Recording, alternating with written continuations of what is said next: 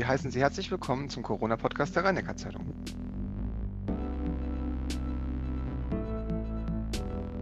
In der 76. Folge des RNZ Corona-Podcasts begrüßen wir heute Jan Fuhrmann. Er lehrt am Institut für angewandte Mathematik an der Universität Heidelberg.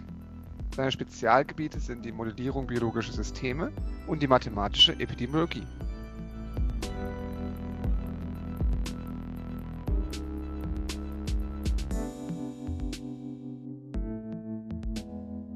Guten Tag, Herr Fuhrmann. Guten Tag. Herr Fuhrmann, mitten in der Corona-Krise wagen wir doch mal eine Prognose.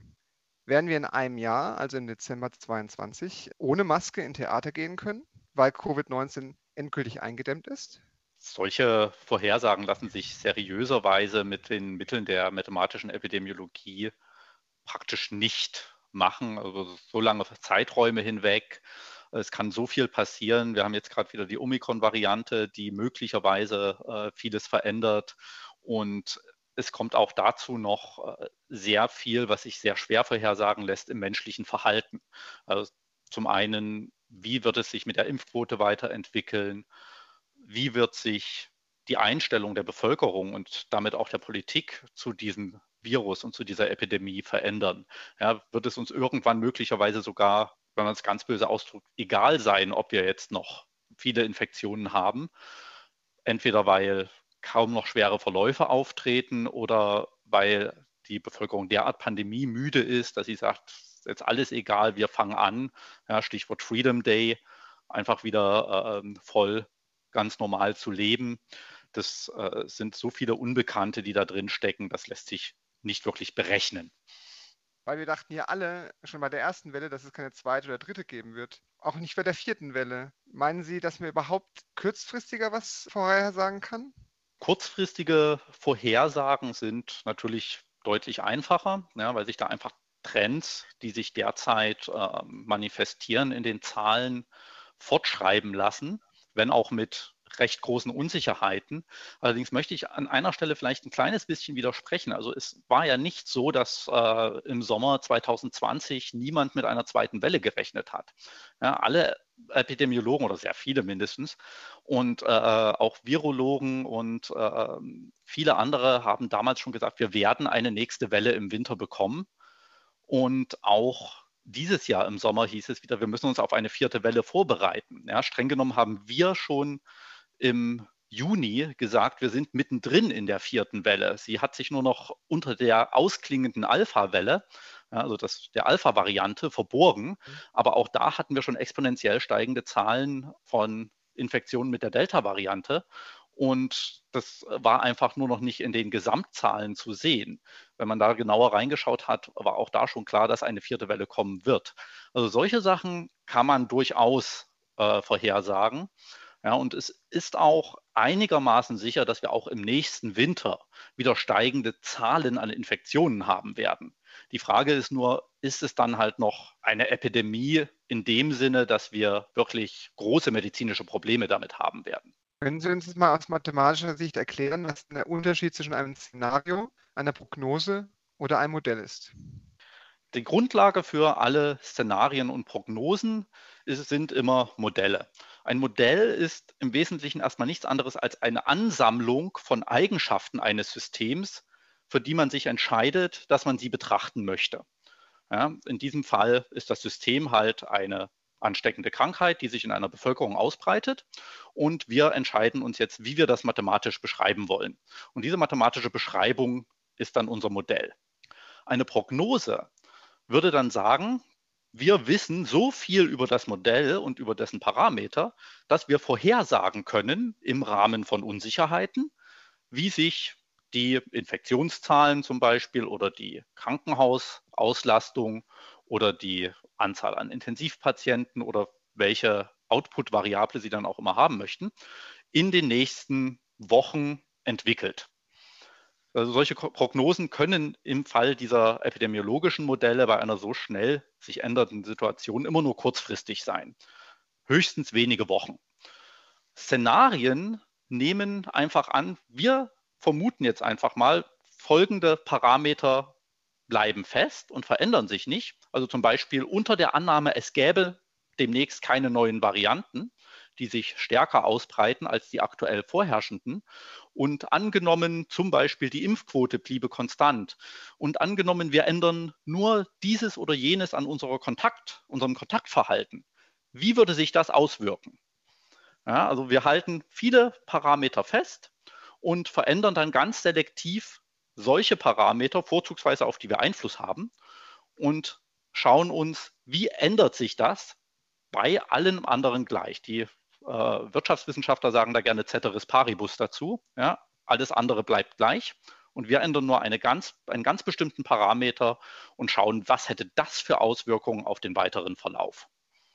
Können Sie uns mal kurz erklären, welche Parameter sich in dieser Pandemie eigentlich eignen, um dass sie feststehen? Ja, also was äh, recht gute äh, Parameter sind, die sich da eigentlich so ähm, Parameter, die sich auf das Virus beziehen. Ja, das könnte zum Beispiel sein die Dauer der Inkubationszeit. Ja, also von Ansteckung bis man tatsächlich Symptome bekommt oder alternativ der Latenzzeit von Ansteckung bis zu dem Zeitpunkt, wo man selbst ansteckend wird. Ja, das sind äh, äh bestimmte Verteilungen und die kann man aus bestimmten Studien recht gut herausziehen. Die ändern sich leider auch, wenn sich die Varianten ändern. Also bei Alpha und äh, Delta hat man jetzt festgestellt, dass die gegenüber dem Wildtyp halt ein schnelleres äh, ähm, Ansteigen der Viruslast zum Beispiel äh, verursachen können oder ähnliches. also da gibt es verschiedene ähm, Parameter, die aber aus biologischen Erwägungen heraus ganz gut als fest angenommen werden können. Und dann braucht man halt andere Parameter, wie zum Beispiel ähm, die Kontakte oder die Wahrscheinlichkeit, bei einem gegebenen Kontakt tatsächlich auch das Virus zu übertragen. Ja, und das sind halt Sachen, die man dann einfach in das Modell hineinstecken muss. Und welche Faktoren sind die, die sich nicht eignen? Die, ja, die, Sie, raus, die ähm, rausrechnen quasi? Ja, rausrechnen ist immer schwierig. Also es, was wir zum Beispiel in unseren Modellen, äh, also wir haben Differentialgleichungsmodelle. Was wir da rausrechnen, sind äh, ähm, so einzelne Kontakte zum Beispiel, einzelnes Verhalten von einzelnen Personen. Also wir haben keine Individuen, die wir simulieren, sondern wir haben eine Gesamtbevölkerung und wir mitteln über die Kontakte in dieser Bevölkerung hinweg. Ja, was wir zum Beispiel mitnehmen, ist äh, das Alter. Ja, also wir arbeiten mit Alterskohorten. Was wir unter anderem nicht berücksichtigen für diese Krankheit jetzt speziell, wäre etwa das Geschlecht. Ja, bei einer äh, sexuell übertragbaren Krankheit wäre das natürlich ein ganz wesentlicher Faktor, den man nicht vernachlässigen könnte. Heißt es eigentlich, durch diese Mutation ist eine realistische Prognose teilweise gar nicht möglich? Ja, wenn solche äh, Sachen auftreten, wie jetzt eben diese Omikron-Variante, es wird ja immer noch darüber gestritten, also das sind äh, medizinische Experten halt dran, das zu untersuchen. Breitet die sich besser aus? Hat die irgendwelche anderen Eigenschaften, was das dem Ausweichen des Immunsystems angeht? Ähm, führt sie zu schwereren oder leichteren Verläufen als die aktuell dominierende Delta-Variante? Das ist alles noch nicht ganz klar. Und solange wir das nicht wissen, können wir natürlich keine Vorhersagen machen, falls sich diese Omikron-Variante jetzt durchsetzt, wie sich dann alles weiterentwickeln wird. Ja, das war bei der Delta-Variante auch schwierig, bevor wir genau gesehen haben, ah, sie ist wohl um so und so viel ungefähr ansteckender als die Alpha-Variante und wird die tatsächlich ablösen. Und was als nächste Variante kommt, äh, vom Namen her müsste das dann Omega sein, das wissen wir einfach noch nicht. Wenn wir jetzt mal einfach rechnen und sagen, wir haben, wie Jens Spahn gesagt hatte, wir haben Geimpfte, Genesene, Gestorbene dann müssten wir ja irgendwann in Deutschland so weit sein, dass wir gar keine Menschen mehr übrig haben, die sich überhaupt infizieren. Und es könnte ja nach den Zahlen, wenn man so ein bisschen grob überschlägt, ja im Frühjahr, Frühsommer soweit sein. Wie schätzen Sie das ein? Ähm, also wir werden vermutlich nicht mehr sehr viele Personen haben, die noch nie Kontakt mit dem Virus oder über einen Impfstoff mit dem Spike-Protein hatten. Allerdings äh, ist es leider eben nicht so, dass die sich nicht mehr infizieren können. Ja, wir sehen das in Form von Impfdurchbrüchen. Wir sehen das in Form von sehr vielen Reinfektionen von bereits Genesenen. Ja, das ist jetzt bei der Omikron-Variante auch ganz äh, präsent in Südafrika. Das war in Brasilien letztes Jahr schon ein großes Thema, dass in einigen Bereichen dort eine ja, Antikörperprävalenz von über 75 Prozent herrschte und die Leute sich trotzdem wieder angesteckt haben mit einer neuen Variante. Ja, das kann man alles äh, nicht ausschließen. Das heißt, leider ist es bei dieser Krankheit nicht so, dass einmalige Infektion oder die Impfung halt eine lebenslange Immunität bietet. Das hat übrigens auch nie jemand versprochen. Also es hieß ja nie, wenn ich geimpft bin, kann ich mich nicht mehr anstecken. Ja, es hieß, die Impfung schützt, zumindest anfänglich, zu 95 Prozent vor einer symptomatischen Infektion.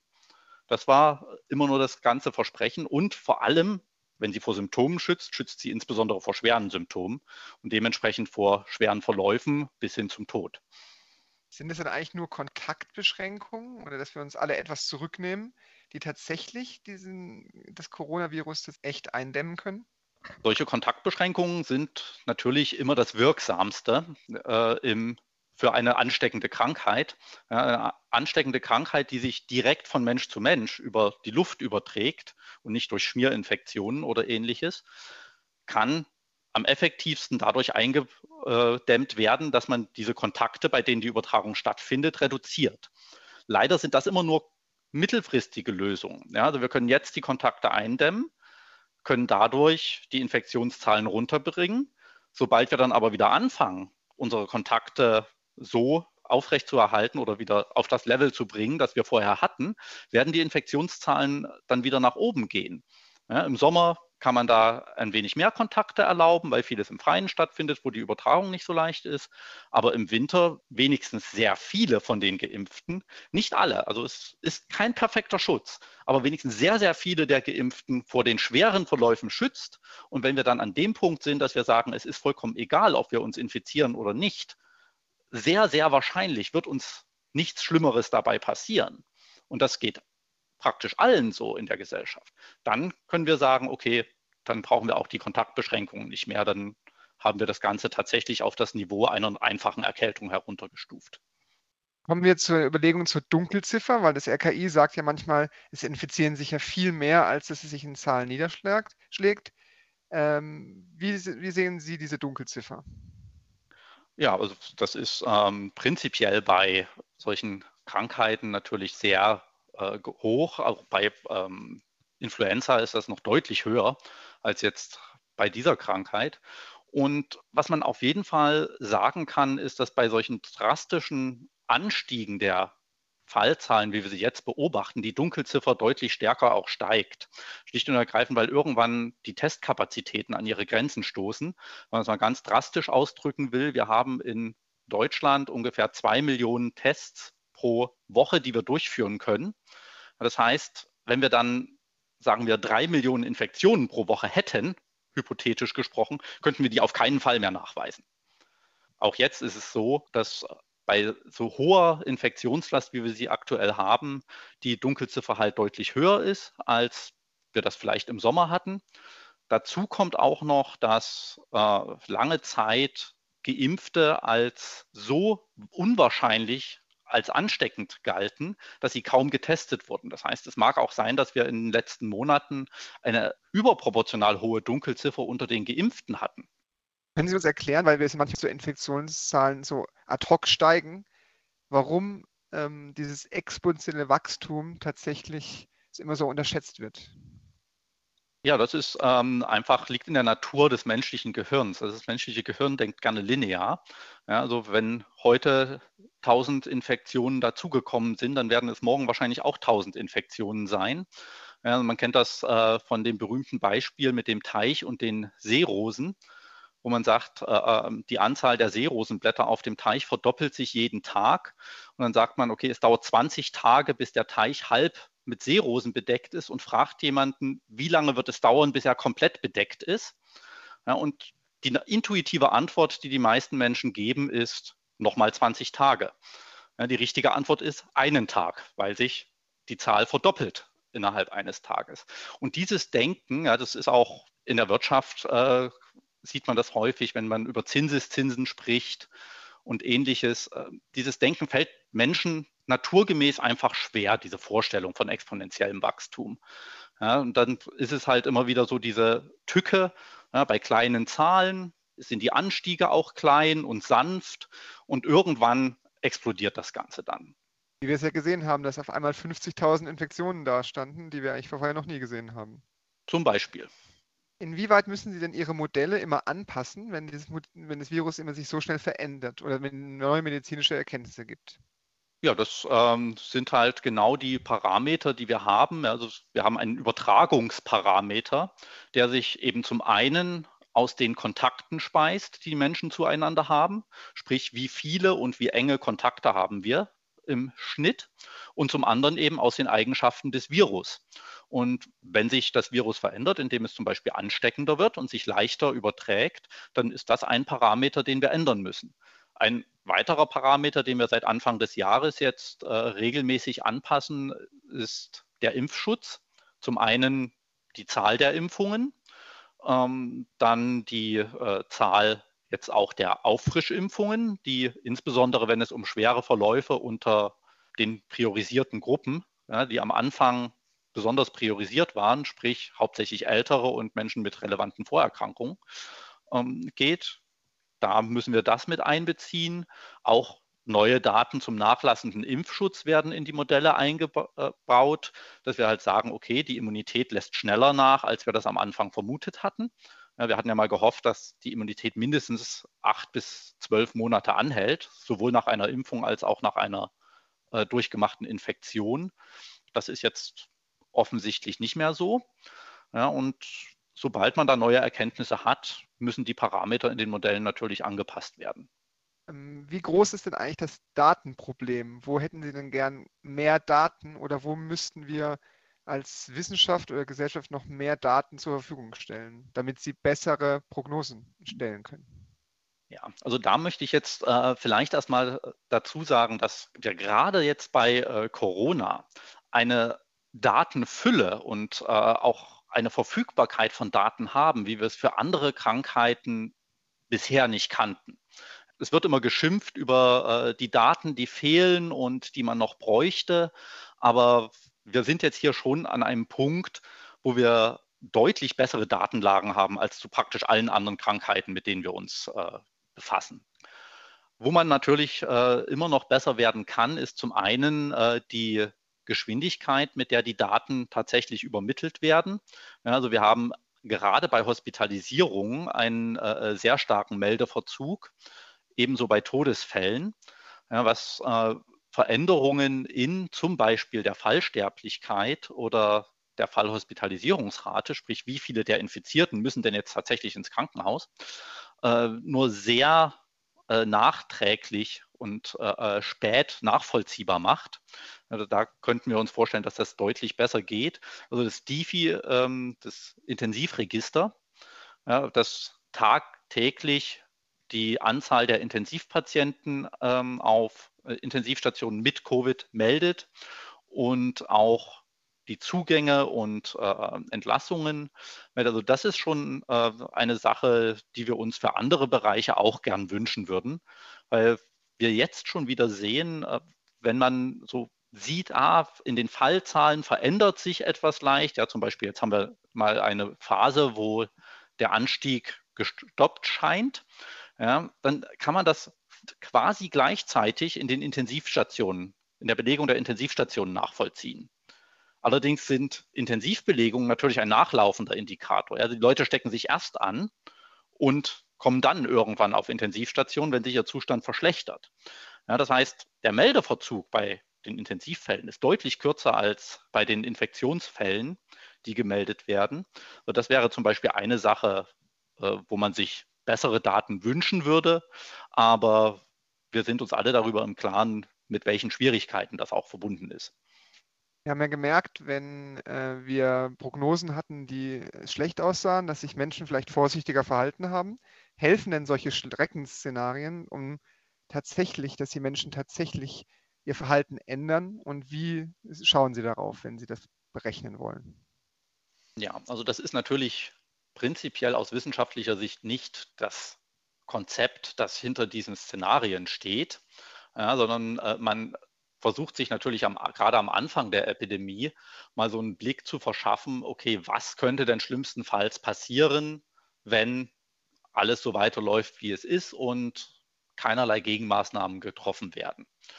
Ja, das haben ganz früh das RKI gemacht, das hat in Großbritannien äh, die Gruppe um Neil Ferguson gemacht, das haben wir auch schon letztes Jahr im März und April gemacht und dann kommen da natürlich immer irgendwelche Schreckensszenarien raus, wo man sagt, okay, die werden sich sehr wahrscheinlich nicht manifestieren, weil spätestens, wenn alle irgendwie im eigenen Umfeld die ersten Todesfälle zu beklagen hatten, äh, werden die Menschen von selbst anfangen, äh, vorsichtiger zu werden und so weiter.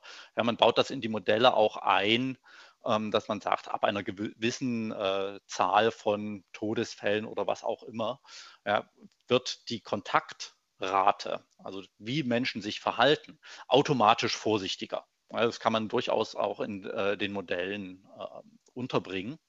Und das dann halt häufig sowas passiert, dass man sieht, okay, wenn wir sagen, ja, wenn niemand etwas unternimmt und wenn wir uns alle weiter so verhalten wie jetzt, dann könnte schlimmstenfalls das und das passieren. Ja, und dass das dann tatsächlich zu Maßnahmen und auch zu Verhaltensänderungen führt, bevor das Schlimme eingetreten ist und dass die Verhaltensänderung einfach dadurch stattfindet, dass ein Schreckensszenario eingetreten ist.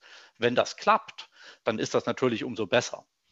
Ja, aber das sind natürlich äh, nicht die Ziele, die wir haben als, als Wissenschaftler. Wir versuchen einfach zu beschreiben, was ist und was sein könnte.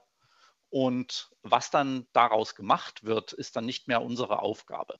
Aus der Querdenker-Ecke kommt dann die Argumentation, ja, Ihre Vorhersage hat überhaupt nicht funktioniert. Was sagen Sie denn denen? Ja, dann äh, sagen wir natürlich, ja, dann lesen Sie mal genau, was in diesen Vorhersagen steht. Ja, die Vorhersagen äh, sagen, wenn wir unser Verhalten nicht ändern, wenn wir keine Impfungen haben, wenn wir einfach so weitermachen und äh, alles ignorieren, was aus der Wissenschaft kommt, dann könnte schlimmstenfalls das und das passieren. Ja, das ist natürlich alles kontrafaktisch im Nachhinein betrachtet, weil wir ja reagiert haben. Wir haben ja Kontakte reduziert, wir haben Masken getragen. Äh, wir haben jetzt mittlerweile eine Impfquote, die gerade auch unter Risikogruppen nicht überall schon hoch genug ist, aber zumindest deutlich äh, besseren Schutz bietet, als wir es im letzten Winter hatten. Ja, deshalb haben wir auch jetzt ja, fast doppelt so viele Infektionen pro Woche, wie es im letzten Winter war und haben dennoch noch glücklicherweise weniger Intensivpatienten. Zum Abschluss habe ich Ihnen eigentlich jetzt die richtigen Fragen gestellt, einem Mathematiker angemessen äh, oder, oder nicht? Und ähm, fragen wir in der Gesellschaft oft diejenigen, die über gewisse äh, äh Gegebenheiten überhaupt gar nichts sagen können?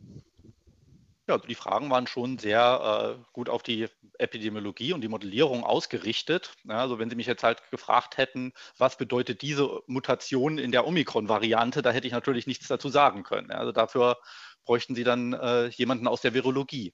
Ja, und das ist auch leider so, ähm, dadurch, dass wir uns berufsmäßig halt auch mit den Ergebnissen aus den anderen Bereichen befassen, ja, dann äh, hat man irgendjemanden äh, und sagt, okay, das ist jetzt ein Corona-Experte oder äh, ähm, eine Epidemiologie-Expertin und dann wird diese Person zu allem gefragt, äh, äh, was in irgendeiner Form mit Corona zu tun hat und kann dann meistens nur sagen, ja, ich kann dazu auch nur das sagen, was ich bei äh, Kollegen aus den anderen Gebieten gelesen habe.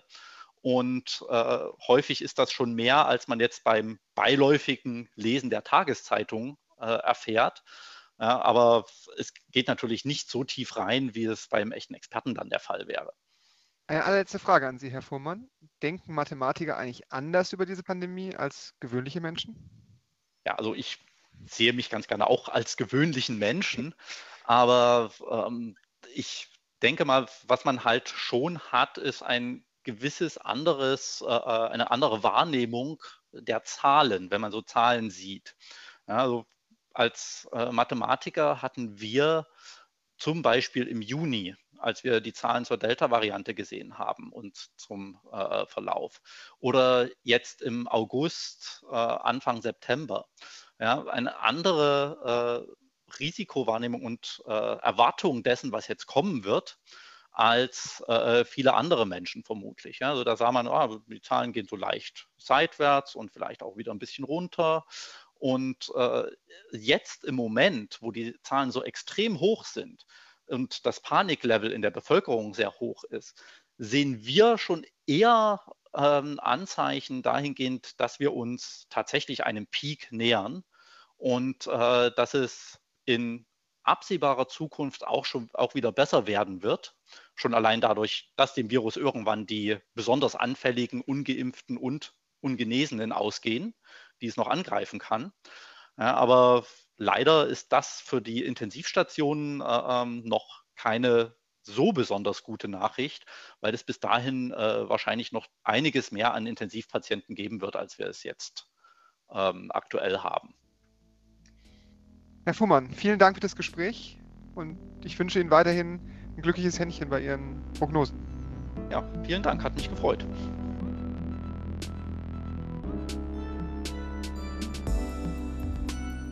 Am Ende der Woche wird wieder unser Chefredakteur Klaus Welzel mit dem Virologen Hans-Georg Kreuzlich sprechen und tatsächlich dann über virologische Fragen und wie sich ja die nächsten drei Wochen bis Weihnachten entwickeln.